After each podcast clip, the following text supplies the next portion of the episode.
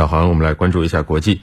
今年以来，全球不明病因儿童肝炎病例异常增多。目前，全球已报告至少四百六十例这种病例，其中十二例死亡，有些病例接受肝移植。英国是最早报告相关病例的国家，也是目前报告病例最多的国家。截至五月十号，英国累计不明病因儿童肝炎病例增至一百七十六例。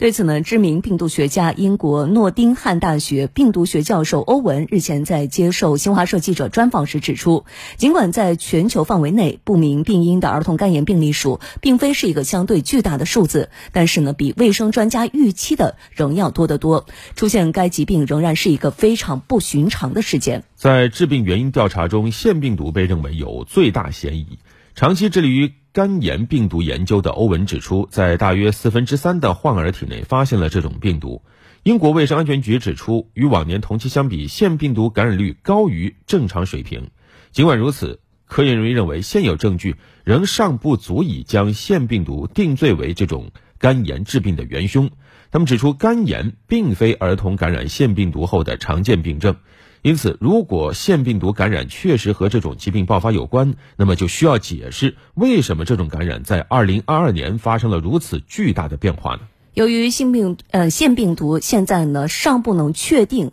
为致病的元凶，所以说目前多国专家仍在继续的调查可能导致发病的其他因素。其中呢与新冠大流行相关的假设最受关注。一些专家认为，这或许与防疫措施使儿童在新冠大流行期间暴露于病毒的机会减少，进而对病毒更加易感有关。另外呢，英国卫生专家还在调查宠物狗导致儿童肝炎病例增加的可能性。英国国卫生安全局发布的最新报告说，相对高数量，大概有百分之七十受到影响的儿童曾经与宠物有过接触，但是呢，迄今为止尚未有一种假设有足够的说服力。对此呢，欧文指出，不明病因的儿童肝炎病例比往常异常增加，可能是多因素所导致的。尽管元凶尚未确定，不过越来越多的科研人员已经接受下面三个观点：第一，这些儿童肝炎病例。并非罹患已知的假肢物型肝炎啊，所有的